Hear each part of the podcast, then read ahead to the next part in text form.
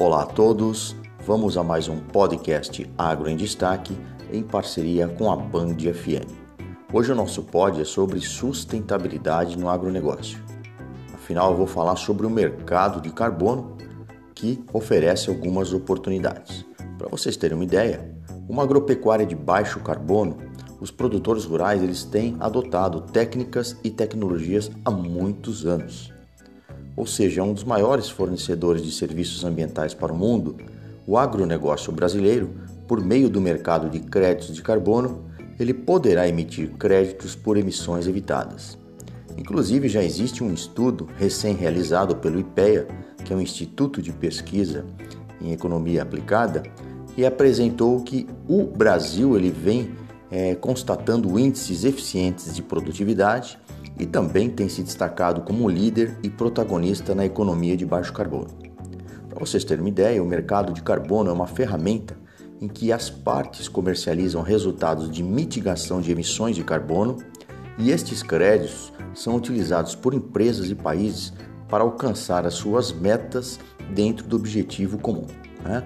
Então vejam a importância quando a gente fala sobre o mercado do agro, quando se trata de sustentabilidade, quando se trata de mercado de carbono. Né?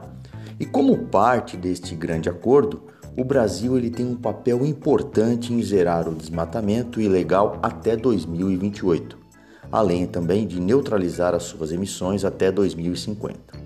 E na agropecuária, a implementação de técnicas conservacionistas como o plantio direto, recuperação de pastagens degradadas, tratamentos de dejetos animais e também sistemas de integração faz com que haja uma redução das emissões, contribuindo para uma produtividade mais eficiente, que é o único caminho de sucesso para a produção.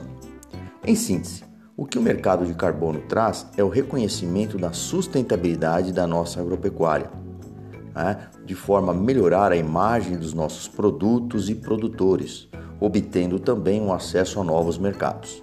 E o crédito de carbono pode ser visto de maneira paralela como um índice de eficiência, porque quando se produz usando menos recursos, de forma automática, tem-se menos emissões, ou seja, este é o verdadeiro mercado que está cada vez mais em ascensão, visando a sustentabilidade diante das práticas no sistema agropecuário.